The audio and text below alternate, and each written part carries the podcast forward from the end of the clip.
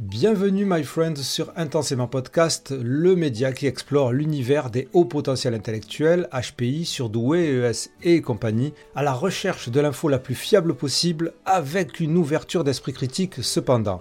Un épisode véritablement spécial, en tout cas pour moi, puisque c'est la première fois que je vais interviewer une personne de manière anonyme. Ce témoignage constitue le deuxième volet de la série sur le trouble du spectre autistique et au potentiel intellectuel, et je vais recevoir dans cet épisode une personne qui a découvert son trouble sur le tard associé à un très haut QI, très haut potentiel intellectuel, et qui de surcroît a un sacré job de premier plan dans le domaine de la recherche. C'est un personnage vraiment étonnant que nous allons rencontrer, c'est une mine d'informations quant aux études sur le TSA et le HPI, et nous allons peut-être en savoir plus sur ces personnes, en particulier ces femmes, qui tout en étant pleinement intégrées et ayant réussi professionnellement, vivent tous les jours avec ce fameux handicap invisible. Je ne vous en dis pas plus, bonne, écoute, et, bonne, visionnade. Bienvenue sur Intensément Podcast. Merci. Ça va être un témoignage assez spécial puisque c'est le premier témoignage anonyme que le podcast fait. Et je trouve ça cool à la fois, ça rajoute de l'attention. du mystère, on va dire. Ça rajoute du mystère. Alors, est-ce que tu pourrais tout de même, malgré ton anonymat, te présenter et présenter ton parcours? Alors, je, comme beaucoup euh, de personnes, euh, ou certaines en tout cas, euh, personnes qui ont été détectées HQI, alors je vais, je vais maintenir le terme HQI parce que j'y tiens. Très bien. Donc ça veut dire haut quotient intellectuel. Exactement. Et, il me semble que c'est très haut quotient intellectuel pour ton cas, c'est ça? Dans mon cas, oui. oui. D'accord. J'ai un parcours un peu atypique, une histoire de vie atypique aussi. Mais dans tous les cas, je suis arrivée à un stade euh, aujourd'hui où euh, j'ai atteint l'équilibre, en fait. C'est pas une mince affaire, mais dans tous les cas, le parcours a été euh, très sinueux, mais avec une résilience qui, qui a augmenté en termes de capacité. Et ça, c'est une de mes hypothèses d'ailleurs, concernant le HQI, sur la, résilience. C'est un très bon axe de travail. Mais Globalement, euh, j'ai été euh, profession médicale parce que c'était une vocation pendant quasiment euh, dix ans. J'ai fait aussi du travail de consulting et ensuite j'ai décidé d'évoluer et de reprendre des études. Donc au total, j'ai validé trois masters et bientôt, donc en septembre, je serai docteur. D'accord, ok, impressionnant. voilà, dans la recherche, je tairai le domaine parce que ça pourrait m'identifier. Mais dans tous les cas, c'est un domaine qui, euh, qui est très prometteur et innovant. C'est un parcours durant lequel tu savais que tu étais au QI ou alors tu l'as appris toi aussi sur le tard, comme beaucoup? Euh, J'ai été dépistée à 34 ans par pure curiosité intellectuelle dans le sens où euh, mes enfants ont été euh, dépistés avant moi sur conseil du corps enseignant. En l'état, mon fils euh, avait les acquisitions quand il avait euh, trois ans et demi, les acquisitions d'un élève de 6 ans. Donc, on m'a demandé de le faire tester et il s'avère que ma fille qui est l'aînée, avait déjà consulté une psychologue à l'arrivée de, de, son petit frère, etc. Et j'avais eu pas mal de signaux d'alerte et la psychologue avait dit votre fille a plus de deux ans d'avance en termes d'acquisition. Euh, donc, j'avais beaucoup évolué déjà vis-à-vis de ça. J'avais lu certains livres à effet Barnum et j'avais pas retrouvé du tout mes enfants. Donc, mais j'avais écarté un petit peu cette chose-là en me disant bon, ils sont certes euh, en avance, ils sont certes euh, brillants à leur niveau, néanmoins, euh, est-ce qu'ils sont en dehors de, de la norme Peut-être pas forcément, mais et ils étaient plutôt épanouis, donc euh, je ne me suis pas euh, posé plus de questions que ça. Et voilà, j'ai pas fait plus de démarches que ça. Par contre, ce que j'ai fait, c'est que j'ai quand même changé l'aîné euh, de système scolaire pour la mettre dans une école Montessori qui était beaucoup plus adaptée à son mode d'apprentissage. Et il s'avère que dans cette école Montessori, il y avait une surreprésentation de personnes avec un QI au-delà de la moyenne et de profils atypiques type euh, trouble du spectre autistique euh, et plusieurs 10, TDAH, etc. Donc bizarrement, je me sentais bien là-bas et je savais pas trop exactement pourquoi, mais bon, j'étais face à des gens qui étaient particulièrement ouverts et bienveillants. Je me suis dit tiens, une petite communauté. Et puis euh, donc mon fils a été testé, voilà, HQI. Ma fille a demandé à l'être. Elle voulait savoir du haut de ses six ans si euh, elle voulait savoir si elle était comme son frère. Euh, c'est une enfant qui sait ce qu'elle veut. et ensuite, euh, bah, s'est posé la question pour moi de me dire bon bah au final, au vu de la grille de lecture qui a été donnée pour eux, euh, qu'en est-il pour moi? Donc j'ai passé le test. Euh, j'avoue que je me suis beaucoup amusée en fait, pendant ce test. J'ai adoré certains des exercices. Bon, il y en a où j'étais un peu en difficulté comme cube parce que la praxie c'est un peu compliqué pour moi. Mais et la psychologue à l'issue du test m'a dit bon, c'est pas une surprise. Par contre, il n'y a pas que ça. Ah. Visiblement, la typicité de mes réponses l'a mise sur une piste euh, et ma manière d'être, ma manière de communiquer, voilà. Bon. Et elle m'a dit, je serai vous, j'irai voir du côté euh, du, des troubles du spectre euh, de l'autisme. Et alors là, j'ai eu double douche froide en fait. Ça a été un, un peu violent. ça a été un petit peu violent à ce moment-là. Et mais elle m'a accompagnée par la suite. Elle a été vraiment très adaptée. Et c'était une psychologue spécialisée dans le haut potentiel.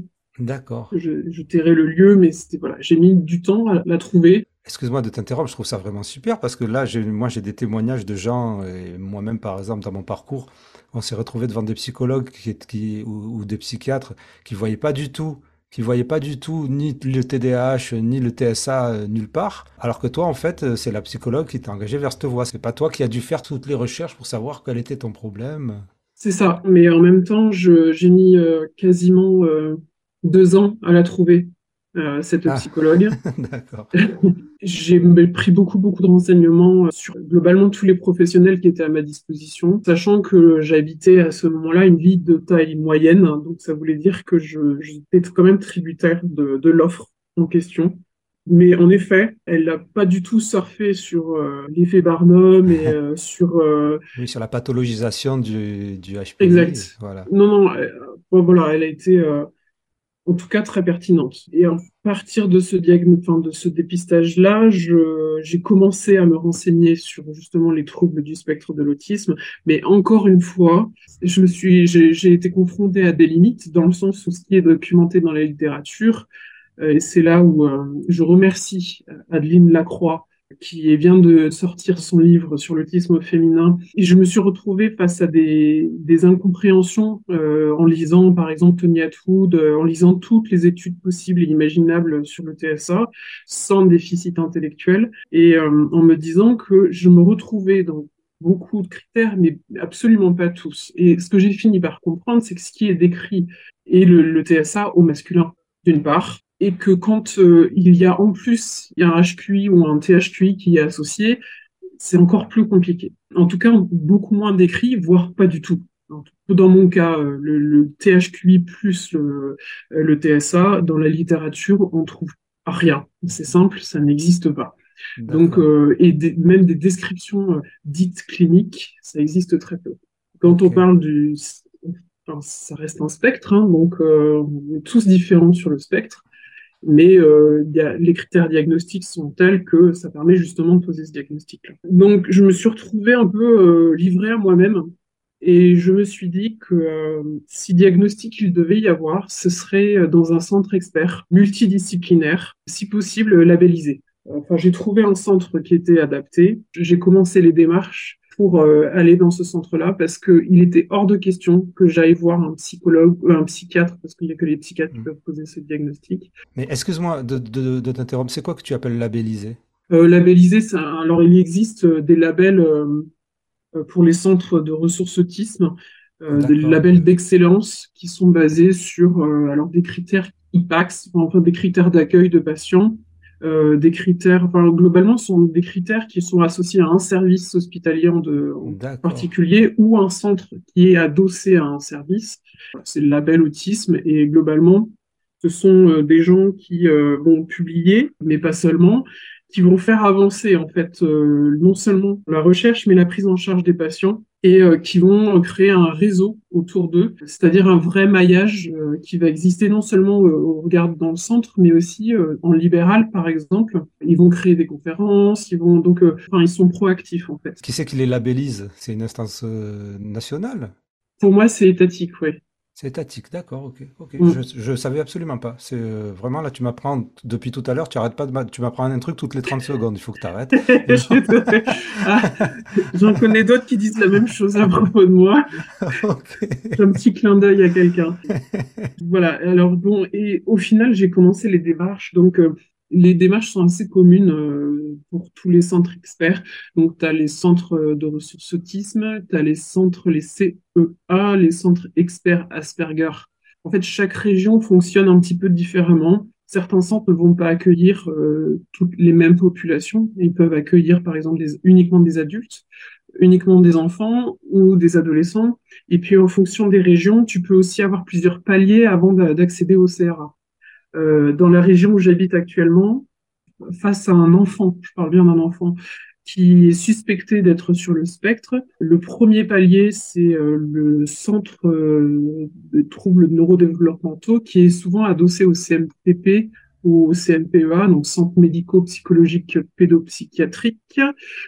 Il faudrait vérifier, je suis pas sûr d'ailleurs. Mais donc tout ça, ce sont à chaque fois des organismes. C'est vrai que en général, quand on s'adresse à eux, enfin par exemple moi dans ma région, c'est des attentes de plusieurs mois, quoi, en fait.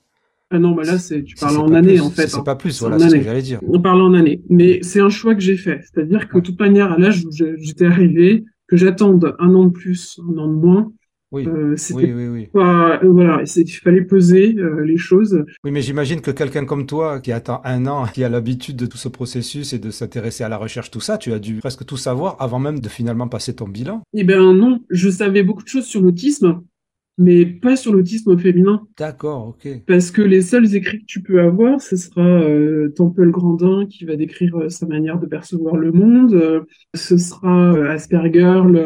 alors la BD, elle est sortie après.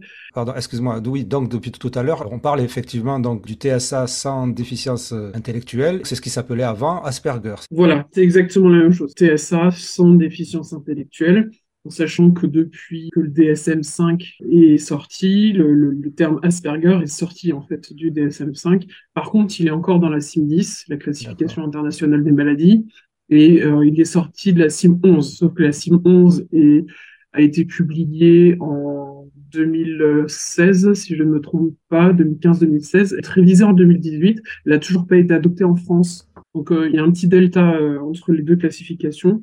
Dans tous les cas, euh, en effet, ils ont élargi un peu le spectre, ils ont regroupé pas mal de, données et ils ont euh, supprimé le terme Asperger. En soi, j'avoue que bah, voilà, j'ai pas d'avis. Je sais qu'il y avait un problème avec le nom par rapport au fait que Asperger lui-même était, un, si j'ai bien compris, avait des affinités avec le, nazisme. Mm. Voilà. J'interromps 15 secondes cette conversation si pertinente pour vous rappeler que ce média ne dépend que de vos dons. Ce podcast ne dépend que de vous. Et si vous voulez l'aider, lui permettre de vivre, me permettre de continuer mon travail et de vous apporter le maximum de connaissances possibles sur tous ces sujets, vous pouvez faire une donation, ponctuelle ou régulière. Il y a un lien dans la description de cet épisode et je vous en remercie intensément et je remercie bien évidemment toutes les contributrices et les contributeurs qui ont permis à cet épisode d'exister. J'aimerais juste boucler la boucle concernant le diagnostic, qui me semble hyper important. Il existe quand même beaucoup de professionnels, certains, qui donnent des diagnostics de complaisance. De TSA Oui. Mais quel, est l'intérêt? Je comprends pas. Pouvoir coller une étiquette parce que la personne la, souhaite absolument. Qui voudrait une étiquette TSA, Mais tu retrouves exactement la même chose avec le HPI. Oui, ça oui. et c'est exactement pareil pour le TSA. Dans le sens où il y a un effet Barnum qui existe euh, au même titre que le HPI. C'est un effet Barnum qui, qui est en train d'évoluer depuis quelques années là, avec euh, Netflix. C'est simple, mais les séries qui sont multipliées avec les personnes autistes où euh, on va considérer que c'est un super pouvoir et que tu vois bien le docteur, le Good Doctor, mais en même temps, bon, c'est très théâtralisé, ils vont appuyer sur les, déficits hein, de la personne. Néanmoins, l'image du savant fou, ou en tout cas de la personne qui a euh, des capacités euh, complètement hors normes, ça, ça, génère de l'attrait chez certains. Ben ouais, ouais, j'imagine. Et, et parfois, j'ai déjà observé sur certains groupes des personnes qui vont consulter jusqu'à six professionnels pour oh ressortir avec leur diagnostic. C'est dingue. ça peut être un peu pervers comme système. Enfin, en sachant que la spécialisation dans le TSA n'est pas donné à tous les psychiatres, les psychologues aussi. Enfin, la personne que tu as interviewée euh, s'est formée et spécialisée dans le domaine, mais c'est loin d'être le cas de, beaucoup.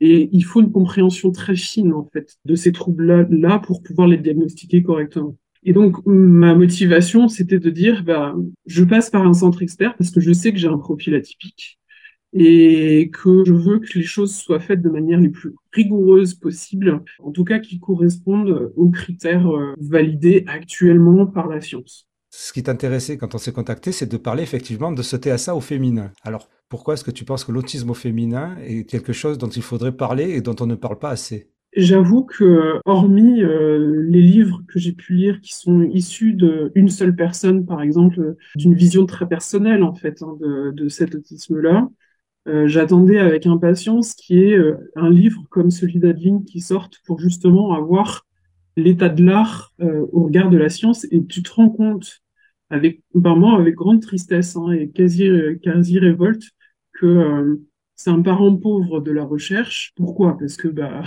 peu diagnostiqué, mais pourquoi c'est peu diagnostiqué? Parce que c'est peu étudié. Donc euh, c'est un cercle vicieux. Et au final... Mais tu parles du TSA ou tu parles du TSA au féminin? Du TSA au féminin. Parce que quand je parle du livre d'Adeline, c'est euh, sur le... Oui, que je n'ai pas lu malheureusement, donc, euh, je suis vraiment désolé Adeline. c'est quand même quelque chose qui est très bien fait, puis c'est issu de tous ces travaux de recherche qui sont quand même très denses et, et très exhaustifs. Donc ce qu'on sait, c'est qu'il y a certaines hypothèses concernant les différences de manifestation du TSA entre les garçons et les filles. je suis désolé, je vais devoir être binaire. et je sais, je sais, je sais. Je ne peux pas faire autrement. J'aimerais bien être plus inclusive, mais je peux pas. En tout cas, la littérature fait dans ce sens-là. Mais euh, on part de différences d'expression du TSA, dans le sens où euh, les filles, on va dire les filles, seraient plus aptes à camoufler leur stéréotypie. Par exemple, alors quand on dit stéréotypie, c'est tout ce qui est mouvement répétitif, euh, seraient beaucoup plus capables de, de rentrer en interaction avec autrui et de maintenir une conversation, par exemple, euh, d'adopter la gestuelle adaptée à, à, une situation donnée. Donc, quand on dit camouflage, globalement, ça veut juste dire que nombre de fois on nous dit mais t'as l'air normal, t'as pas l'air autiste. Oui. oui, bah oui en effet, parce que j'ai appris euh, et c'est loin d'être instinctif. Et j'ai répété pendant des heures dans un miroir pour pouvoir avoir les bonnes expressions. Wow. Euh, j'ai regardé des, des, tonnes de séries euh, pour comprendre toutes les relations sociales, les interactions sociales et comment se positionner. Tout ce qui est de l'ordre des règles tacites en société, je les ai apprises intellectuellement, c'est-à-dire que je ne les ai pas acquises de manière instinctive, ou on me les a pas apprises, je les ai apprises moi-même. Parce que, par contre, j'ai questionné le monde. C'est-à-dire que j'en parlais d'ailleurs ce matin, en disant, bah, heureusement, j'ai eu la chance d'avoir des enseignants qui étaient suffisamment bienveillants pour, euh, quand je leur posais une question sur une règle sociale qui me semblait complètement hallucinante, eh ben, ils me répondaient en m'expliquant avec bienveillance. Et, euh, et ça, voilà. Donc, oui, c'est une chance que tout le monde n'a pas forcément, effectivement. Non, j'ai eu de la chance. Mais, mais ce que je trouve hallucinant, c'est ce, ce, dont tu parles là, par exemple, que tu répétais devant le miroir certaines, euh, certaines attitudes à avoir. Tu en parlais à d'autres personnes parce que, enfin, je sais pas comment ça se Non, c'était moi et moi-même. Je voyais qu'il y avait euh, que mon visage était expressif. La preuve, j'ai mon âge, je fais 10 ans de moins, je, je, je suis censé avoir des rides, j'en ai absolument pas. Mais ouais, je trouve ça complètement étonnant ce que tu dis quand même. C'est fascinant, quoi. Mais je me posais la question parce que tu parlais de binarité. Est-ce que c'est pas un peu comme dans la question du, haut potentiel intellectuel où on, dit que les filles, euh, c'est pas une question de masquer justement, mais on dit qu'on les détecte moins facilement parce que justement elles, enfin je sais pas pourquoi d'ailleurs, elles dans le TDAH pareil, mais est-ce que c'est pas justement la représentation que la société a des filles qui fait qu'elles se, qu'elles se enfin, je sais pas comment dire, cette espèce de ping-pong qu'il y aurait entre euh, ce qu'on leur demande et, ce qu'elle, et, la réponse, en fait. Le terme que tu cherches, c'est conformisme. Euh, voilà. Et tu as raison. Le seul problème que je vois, c'est que en tant que personne euh, TSA, on est censé être beaucoup moins sensible aux attendus sociaux. Et c'est mon cas. Il y a plein de choses où on va me dire tu es censé être ça et ben non je ne suis pas, je le serai pas et dans tous les cas je serai moi-même. Donc tu vois donc mais par contre je sais qu'enfant j'étais très conformiste. Il fallait pas que je fasse de vagues. Alors c'était compliqué parce que j'avais quand même un sacré caractère, mais euh, il fallait pas que je fasse de vagues. Il fallait que euh, je sois dans le rang. Il fallait pas que je dépasse. Il fallait voilà. Et je voulais à tout prix sembler la plus normale possible, être normale. D'accord. Il fallait que je sois normale. Donc j'ai passé une grande partie de mon énergie et de mes ressources pendant euh, ma jeunesse à. Ben oui, parce que ça doit fatiguer. C'est épuisant c'est épuisant. Mais tu le mentalisais, tu le savais quand tu étais petit, tu le réfléchissais. Non, je l'ai, je analysé a posteriori en essayant de comprendre, en retraçant un peu tout ce que j'avais mis en place comme stratégie. Euh, mais euh, j'ai, disons qu'à ce moment-là, je me suis rendu compte de l'écart qu'il y avait entre moi et les gens. Euh, les autres, je devais avoir 9 ans à peu près. Où là, je me suis dit, je, je suis différente. Je vois que je suis différente. Je ne sais pas exactement comment. Par contre, ce qu'on attend de moi, c'est euh, ça. Donc, je vais être ça, parce que sinon, on va pas m'aimer, en fait. Je vois. Mais alors, excuse-moi de revenir à un, truc qui, finalement, en théorie, n'a pas de rapport avec le TSA. Le très haut QI, je suppose qu'avec un très haut QI, tu n'étais pas la dernière de la classe. Non, j'étais la première, ouais. Donc, est-ce que ça participait pas au truc euh, où on se sent un peu différent? De ma petite expérience, moi, d'avoir été premier de la classe, toujours dans les trois premiers en tout cas, ça participe aussi à, ce côté euh, de se poser la question de qui on est, qu'est-ce qu'on fait, pourquoi est-ce qu'on est tout le temps? Alors, c'est là où je vais aussi remercier le système qui m'a accompagné, le système scolaire, c'est-à-dire que euh, déjà, oui, ok, j'étais peut-être la première, mais et je m'ennuyais, hein, clairement. Je... Ah bon, moi non, par contre. Je me suis jamais ennuyé, moi. Il a été question que je saute des classes, mes parents ont refusé et j'aurais préféré sauter des classes. D'accord, ok. J'avais une méthode d'apprentissage qui est très particulière, mais je travaillais aussi quand même beaucoup. Mais j'ai toujours été très humble en fait. Et, et là où le système qui m'a accompagné, le système scolaire qui m'a accompagné, a été particulièrement adapté, c'est-à-dire qu'on m'a proposé d'accompagner les élèves en difficulté. D'accord. Donc j'avais un binôme, on mettait un binôme, quelqu'un qui avait une difficulté sur par exemple les mathématiques, etc. Et on me demandait de lui expliquer. J'avais euh, 7, j'avais 7 ans. Et j'ai trouvé que c'était dur, c'était très difficile, mais au final, ça m'a donné ce goût de, la transmission, de la vulgarisation des, euh, des, concepts, etc. Ah, et ça m'a aidé aussi à, apprendre à communiquer. Et, et, en fait, ils ont trouvé le bon truc qui me permettait non seulement de rentrer en contact avec les autres, mais aussi de ne pas être euh, labellisé tête d'ampoule. Voilà. Donc, euh, je, je remercie ben moi aussi, c'était le même système, sauf que c'était pas le système scolaire qui me l'avait donné, c'était moi-même qui passais mes devoirs aux, copains. J'achetais la paix sociale, voilà. Eh ben, j'ai fait ça aussi. Hein. Alors bon, après, euh, si euh, on est en train d'essayer d'étudier pourquoi euh, les manifestations du TSA seraient différentes chez les filles plutôt que les garçons, et qu'on essaye de savoir si les oestrogènes qui sont produites serait un facteur protecteur, entre guillemets, euh, pendant l'embryogenèse ou pendant la, création du fœtus, enfin en tout cas euh, la vie in utero. Donc on essaye de trouver des raisons biologiques en fait à des différences de manifestations cliniques.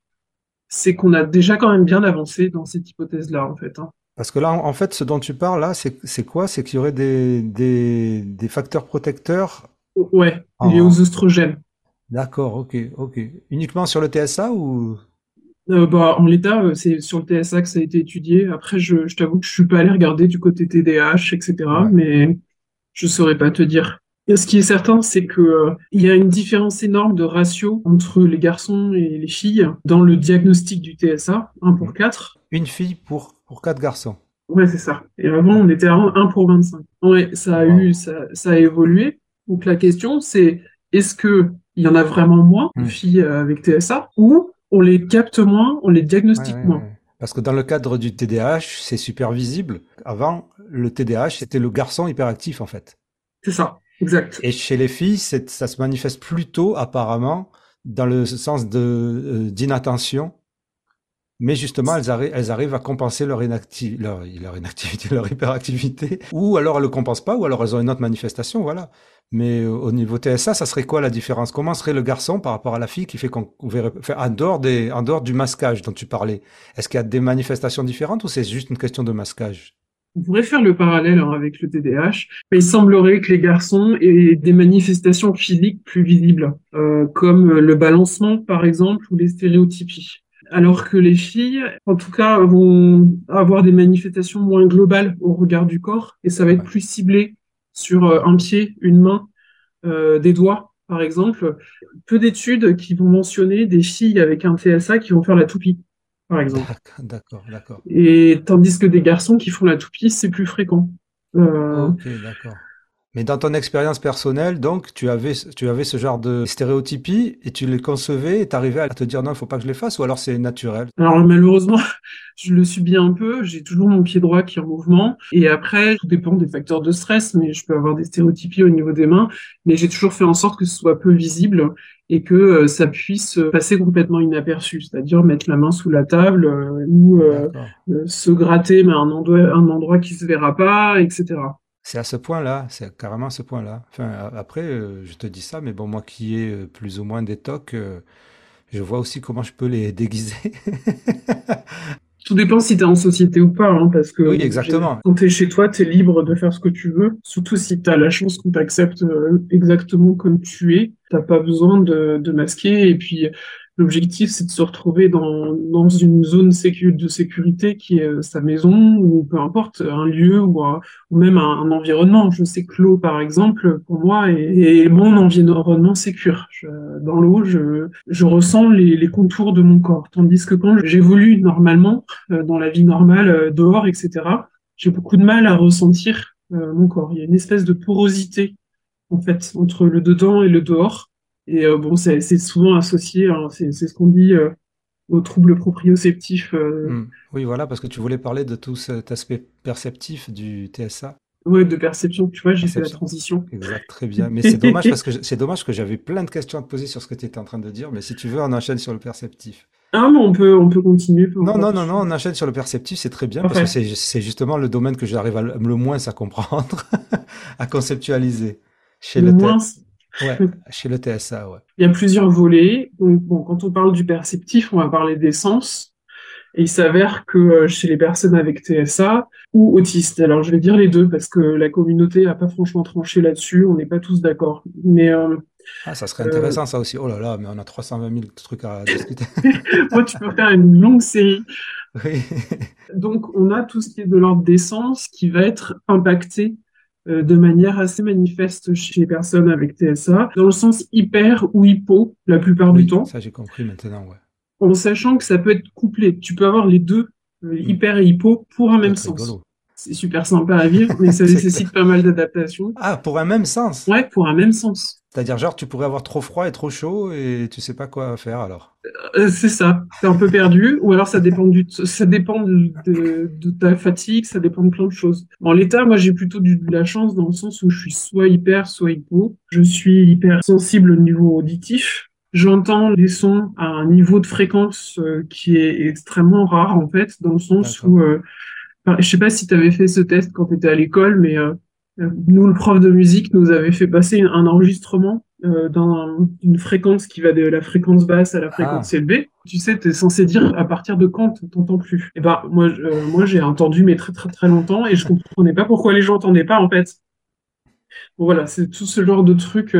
Donc euh, j'ai mis en place des mesures adaptatives, mais avant de savoir que j'étais sur le spectre, c'est-à-dire que bouchon d'oreille, écouteurs à réduction de bruit, etc. En me disant bah bon, est-ce que c'est, pour moi c'était isolé. Et puis ensuite, euh, bah, depuis toujours, j'ai toujours été très gêné par les lumières très vives, très fortes, euh, les lumières blanches surtout, tout ce qui est néon, etc. Euh, dans les magasins, c'est une horreur. Excuse-moi justement. Alors, est-ce que, quand tu dis c'est l'horreur, c'est-à-dire que c'était quoi par exemple? Ou c'est l'horreur quand tu rentres dans un magasin et qu'il y, y, a ces néons, ça se traduit comment pour toi Ça fait mal. Ça fait mal ça crée une douleur physique en fait. C'est-à-dire que j'ai mal aux yeux. Ok. Ben là, je peux comprendre. C'est la première fois que je comprends. Parce que moi, je fais de l'hyperacousie justement aussi. Et je vois très bien la douleur que peut procurer certaines fréquences. Oui, les fréquences élevées chez moi. Chez certains, ce sont des fréquences basses. Ouais.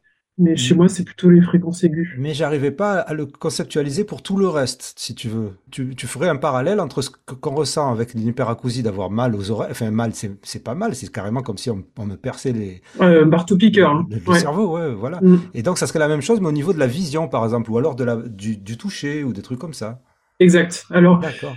Euh, pour le toucher, c'est un peu compliqué. Euh, ça génère pas forcément de la douleur, ça génère de l'inconfort, mais en sachant que je suis hypo et hyper au niveau du toucher, donc ça c'est un peu plus compliqué. Euh, et le toucher, j'avoue que j'ai un peu plus de mal à en parler parce que ça touche vraiment à la sphère intime. Euh, mais euh, en tout cas, pour le système vestibulaire, par exemple, je suis en hypo, c'est-à-dire que je passe ma vie en hauteur, je passe ma vie euh, à tournoyer, à courir, à sauter, à dire t'as un, as un arbre à grimper, euh, bah tu me retrouves dessus. Hein. D'accord. Mais euh, eh ben, on est deux. mais du coup, je m'éclate, hein, mais c'est pas, ça fait pas partie des attentes du socio, hein, pour une personne de sexe féminin. Mais du coup, j'ai mis ça à profit, dans le sens où j'ai détourné pour chacun de mes sens, en fait, et chacun, chacune de mes particularités, j'en ai, fait une force.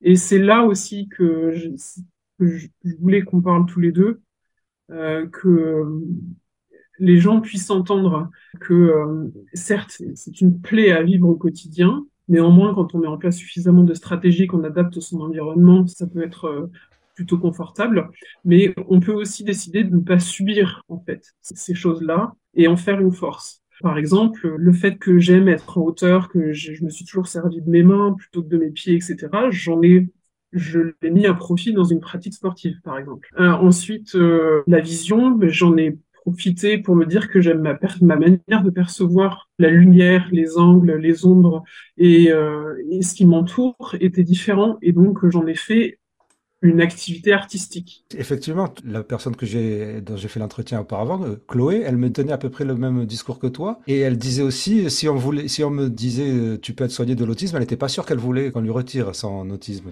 Non, je changerais pour rien au monde ce que je suis en fait. Mais par contre, qu'elle le voyait comme un handicap de toute manière, parce que c'est ça le truc, c'est qu'on a de la difficulté avec tous ces concepts de faire de, de quelque chose de négatif une force on a tendance ensuite à le, on a tendance à le positiver, à le positiver ou positiviser, je sais pas. Et, et après, ça donne justement euh, ce dont tu parlais tout à l'heure, c'est-à-dire des gens qui voudraient être, qui ont cet effet Barnum, avec des gens qui voudraient être TSA, qui voudraient se faire euh, diagnostiquer TSA pour ces raisons-là, ou alors ces stéréotypes positifs qu'on voit justement dans les séries et tout ça. Donc je sais pas, c'est à double tranchant tout ça en fait, mais je, mais je, vois, mais je vois bien que t'as pas le choix. T'as pas le choix que de rendre ça positif et d'en faire une force de toute manière. Sauf si ça te déborde complètement. non, bah, pas, pas, pas un oui et non. Alors, dans mon cas, oui. Et je pense que le THQI m'aide énormément, en fait, dans ça.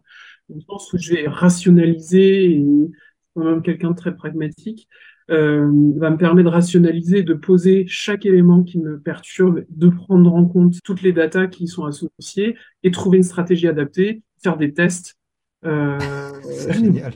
revenir en arrière si le test n'est pas suffisant et faire un autre test. Enfin, tu vois, le, le cycle, comme une conduction de projet. Je conduis un projet, mais sur, euh, sur mon Wii, par exemple. Euh, c'est impressionnant. Et, ensuite, euh, de se dire, mais donc nous, peut-être qu'avec Chloé, on a décidé d'en faire une force et je pense que c'est ça peut être aussi retrouvé plus chez les filles. Mais il y a quand même des comorbidités assez importantes ben avec le ben TSA. Euh, tu as un taux de suicide qui est quand même assez aberrant. Ah, ça, je savais euh, pas, mais je pensais, moi, plutôt à anxiété, dépression, tout ça. Euh. Alors, oui, mais qui conduisent au suicide, mais plus chez les garçons, mais en même temps, ils sont surreprésentés. Donc, mais quand tu, quand tu fais le ratio, il me semble qu'il faudrait, je sais plus, j'ai plus les chiffres en tête exactement, mais tu as plus de suicides d'autistes mâles il y a, y a, un truc qui est intéressant dans cette histoire, c'est que euh, si je prends Chloé par exemple, ou si je prends mon cas, on n'a pas pu vraiment matcher avec la société, si tu veux, entre guillemets. Toi, ce qui est intéressant, c'est que tu, parles de tout un tas de, problématiques réelles qui sont qui seraient handicapantes. Bon, je sais pas depuis quand tu les tu en fais des forces, mais, mais comment tu as pu à chaque fois gravir tous les échelons de la société et, Enfin, je sais pas, moi j'ai du mal à imaginer ça. Euh. Après, je sais très bien qu'il y en a plein qui font ça, c'est juste j'étais là en face de moi, donc je te pose la question.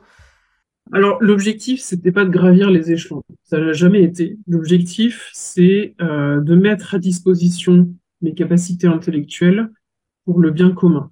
Tu vois, l'objectif, il est un peu, loin, il est un peu haut, mais au final, je, quand j'ai un objectif, je fais tout pour l'atteindre.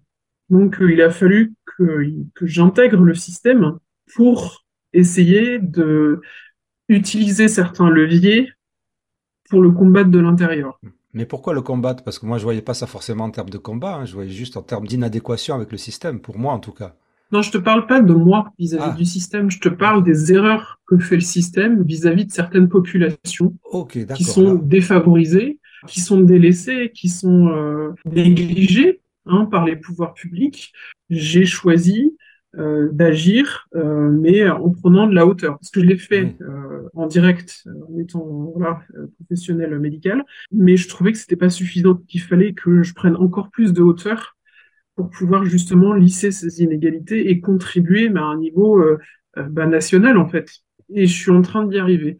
Donc à partir du moment où j'ai eu cet objectif-là en tête et que je me suis dit, bah, au final, un, bah, tu as les capacités de le faire, et, euh, et deux, euh, tu as les ressources pour le faire, et ben j'ai tout mis en place pour y arriver.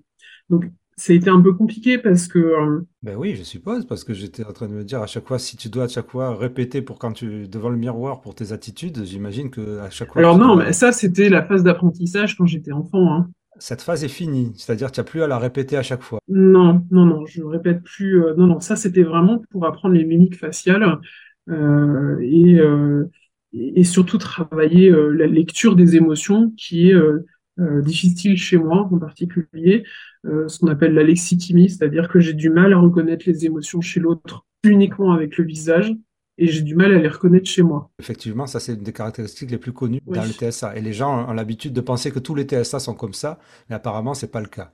C'est pas le cas et euh, on a tendance à dire que les personnes avec TSA n'ont pas d'empathie ou en mm. manque. C'est tout à fait faux. Euh, moi, j'ai une empathie qui est cognitive, c'est-à-dire que euh, je vais décider de mettre beaucoup de ressources, ou en tout cas des ressources, pour essayer de comprendre l'état interne de la personne en analysant sa gestuelle, en analysant sa, son, phrasé, c'est la sémantique qu'il utilise, euh, en analysant son ton de voix, etc. Et de me dire, OK, donc en prenant tous les éléments que j'ai sur cette personne, en regardant l'analyse que je fais de ce où elle transmet aujourd'hui en termes ou maintenant en termes de, de, langage corporel, je pense savoir avec une certitude qui est à peu près à 97% que, que cette personne ressent ça. Ah, c'est hallucinant. Mais j'ai des marges d'erreur, par contre, et j'en fais part de mes marges d'erreur en disant Je pense que tu ressens ça, est-ce que c'est le cas? Ah, Si oui, de quoi as-tu besoin? Non, mais c'est vraiment hallucinant. Et dans un sens, vraiment, ça rejoint ce que disait Chloé, qui pourtant est complètement différente de toi. Quand tu verras la, vidéo avec Chloé, elle est complètement différente de toi, mais, mais elle, elle, elle, disait aussi qu'elle était tout le temps là en train d'analyser ce qu'elle devait faire, ce qu'elle devait dire, ce que les gens, qu'est-ce que, ce que disent les gens et tout ça, et, qu'il y avait ce côté-là. Mais alors justement, ça, ça me fait penser qu'il y a certaines personnes qui mettent cette caractéristique-là chez les HPI en général, et qui supposent que c'est une caractéristique HPI. C'est-à-dire qu'ils supposent qu'en fait, avec un haut quotient intellectuel, on serait tout le temps là en train d'analyser les gens ce qui n'est pas forcément mon cas là, bien que en fait je les analyse aussi régulièrement, pas aussi pas aussi profondément que toi et que Chloé, je dois avouer.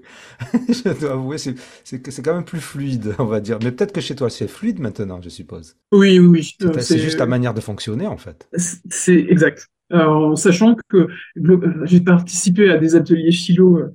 Euh, oui, parce que j'ai une vie sociale. Hein. euh, et euh, j'ai participé à des ateliers philo où, on on parlait de l'instinct et, de ce qui n'était pas instinctif. Et, moi, c'est quelque chose que je connais très peu. L'instinct, c'est euh, voilà. Par contre, ce que je sais, c'est que je suis capable de dire exactement pourquoi j'ai pris telle décision, quels sont les tenants et les aboutissants. Donc, j'ai un système. Il y a Daniel Kahneman qui avait publié un livre qui s'appelle Système 1, Système 2. Donc, le système 1, c'est un système heuristique qui est basé sur des inférences. Euh, tu me dis si j'utilise des termes trop. Tu utilises que des termes trop. euh, Est-ce que tu pourrais donc effectivement les préciser à la fois pour moi et pour les gens qui regardent, si ça te dérange pas? Alors les inférences, c'est euh, un calcul de probabilité face à des éléments donnés. Par exemple, je vois que le ciel est en train de se couvrir à l'est, euh, il va pleuvoir, je pense qu'il va pleuvoir dans 10 minutes, parce que le vent est comme ça, ça c'est une inférence. Et ensuite, le terme heuristique, c'est euh, une méthode de prise de décision euh, la plus rapide possible et la moins précise possible. Heuristique, ça fait partie de ces mots, et, j'en ai plein comme ça. Tu vas me le dire, je vais le savoir. Tu vas pas imprimer? Le lendemain, je le sais plus. Mais bon, après. Ouais, mais si, si, je le redis la seconde fois, tu sauras ce à quoi je, je fais référence. Non, non, c'est impressionnant. C'est comme la mécanique. Tu peux m'expliquer 20 000 fois où est le machin, euh, je vais le savoir là, et puis le lendemain, je vais plus le savoir. Mais bon, continue, excuse-moi, je t'ai coupé. Donc, heuristique et inférence. En fait, le système 1, c'est un système de décision euh, rapide et instantané, mais qui est très peu précise Et le système 2, c'est un système de décision où tu vas pondérer absolument tous les éléments. Donc, elle va être beaucoup plus lente. Par contre, elle sera beaucoup plus précise. Euh, dans le marketing, euh, les gens vont vraiment essayer de, de, jouer sur le système 1 pour que la prise de décision de l'achat soit la plus instinctive possible. On crée un besoin immédiat, on fait acheter les gens. Tandis que si on vous appelle au système rationnel, bah, la personne sera en train de faire ses comptes pour savoir si euh, elle peut se permettre d'acheter tel ou tel item. Et ben globalement, que j'ai pu constater, c'est que mon système 1 à moi n'existe quasiment pas, sauf en cas de danger immédiat, par exemple, pour mes enfants. Et encore, je vais réagir de manière très froide et très posée, mais que mon système 2 est majoritaire. Néanmoins, ça nécessite beaucoup de ressources parce que je vais peut-être être un petit peu plus lente et encore, étant donné que je suis THQI, je pense que je suis beaucoup plus rapide que une grande majorité des gens. Mais euh, et au final, euh, c'est un système qui est très précis et qui peut être très déroutant pour la plupart des gens parce que euh, on peut se retrouver à leur expliquer des mécanismes euh, qu'ils ont utilisés eux-mêmes pour prendre des décisions alors qu'ils ne savent même pas. C'est un peu compliqué. c'est clair. c'est à double tranchant. Effectivement, c'est à double tranchant. on peut te détester pour ça. Mais alors, comment est-ce que les gens te voient quand ils savent pas qu'en fait tu es TSA et tu es THQI Ils ont l'habitude. Enfin, est-ce que tu sais comment ils te, ils te considèrent? Comment est-ce qu'ils te voient? Je sais pas trop. J'avoue que ça me préoccupe pas vraiment. Ah d'accord, ok. Maintenant, je suis arrivé à un stade où euh, j'ai lâché le conformisme et je suis moi-même et ça passe pas, c'est pas grave. Par contre, ce qui va compter, c'est que la communication soit efficace en fait et que euh, si on se réunit pour discuter euh, projet ou professionnellement ou même on se connaît pas, généralement ce que je sais, c'est que j'attire l'empathie j'attire la sympathie des gens. Euh, c'est cool, plutôt cool, c'est mieux que l'inverse. parce que je suis nature, en fait, je reste, je reste moi avec mes failles, mes vulnérabilités, en même temps, je peux surprendre énormément les gens. Et ce qui est sûr, c'est que les gens ne savent pas vraiment comment se situer, en fait, vis-à-vis de moi. Ils sont un peu perdus. Et pour ceux qui acceptent de remettre en cause leur système, ou en tout cas de s'ouvrir à vraiment la différence, euh, généralement, tu as, un effet qui se coule, tu as un effet euh, mon prénom. Ils appellent ça l'effet mon prénom. Ah, euh, et généralement, ça a tendance à leur changer un peu la vie, mais en positif. Mm, ben c'est super. Moi, j'ai envie de continuer par rapport à cette histoire de société, c'est-à-dire comment est-ce que la société, comme tu disais, voit le TSA. Est-ce que tu penses que justement, les, dans le milieu professionnel, il devrait y avoir tous ces aménagements, il devrait y avoir tout, tout, tout ce qu'on voit là? Enfin, enfin, moi, moi, je suis dans une bulle, dans un réseau où on parle beaucoup de neurodiversité, de neuroatypisme, d'inclusion dans ces domaines-là. Est-ce que ce sont des domaines où vraiment il faudrait qu'il y ait de l'inclusion ou alors tu penses que c'est vraiment au, cas par cas et il ne devrait pas y avoir des politiques générales pour ça?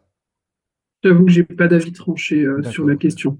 Je ne saurais pas te dire. Ce que je sais, c'est que moi, je sais communiquer sur euh, mes besoins, je sais communiquer sur mes limites et je sais dire, voilà, je sais verbaliser ce dont j'ai besoin, etc. Donc, euh, des aménagements, bah, je les ai créé moi-même, en fait, dans le, sens où, dans le sens où je suis arrivé à un stade dans la société où je suis libre euh, de beaucoup de choses. Donc euh, ça, c'est pas un problème, et parce que moi, je sais communiquer là-dessus. Par contre, je pense que pour beaucoup de personnes avec TSA, euh, elles ne savent pas forcément communiquer euh, sur euh, leurs besoins, sur leurs attentes, sur l'environnement qui leur est nécessaire, et je pense qu'un accompagnement est nécessaire et en tout cas, dans tous les cas, je pense que ce qui ferait pas de mal à tout le monde, c'est une sensibilisation à ces profils-là. Si on sait que dans, dans, une entreprise donnée, on va accueillir une personne avec un TSA, euh, il convient peut-être de former euh, les collègues, de former la hiérarchie aux spécificités euh, du TSA de manière générale et pour qu'il ou elle adopte le bon positionnement et propose les bonnes choses. Et ensuite, que la personne qui ne sait pas forcément communiquer soit accompagnée professionnellement. Donc, il existe hein, euh, des boîtes euh, en France euh, de consulting. Il y a Outil Consult où sont des psychologues qui accompagnent les, personnes en entreprise et qui font un accompagnement, un suivi, qui font un travail de sensibilisation des, des, de, la hiérarchie, de l'entreprise et qui font aussi le suivi de, de la personne. Et ce sont des psychologues, pas des coachs. D'accord. Et alors, dernière question. Tu disais que tes enfants sont HPI. Est-ce que tu penses qu'ils ont aussi un TSA Parce que ça aussi, c'est quelque chose qui est, de, qui est génétique, qui est, qui Alors, ils ont plus de chances de l'être, c'est sûr. Et euh, il s'avère que j'ai été convoqué il y a deux mois par la maîtresse de mon fils qui m'a fait une liste et qu'il va passer par le circuit. Euh, il est en train là. D'accord, ok. Euh, en sachant que c'est un peu tard en fait compte tenu de son âge. Mais je pense que le fait qu'il soit justement HPI, il a permis de compenser jusqu'à un certain stade. Et il s'avère que ma fille a aussi des traits. Mais pour l'instant, elle n'aimait pas euh, le souhait de faire le parcours diagnostique et elle sait qu'elle peut le faire dès qu'elle dès qu'elle le demande. Mais dans tous les cas, je ne, je ne présume rien de ce qu'ils sont. Je, les, accepte dans tous les cas tels qu'ils sont. Et je pense que euh, c'est un peu biaisé parce que euh, j'ai mis en place énormément de choses dans leur éducation.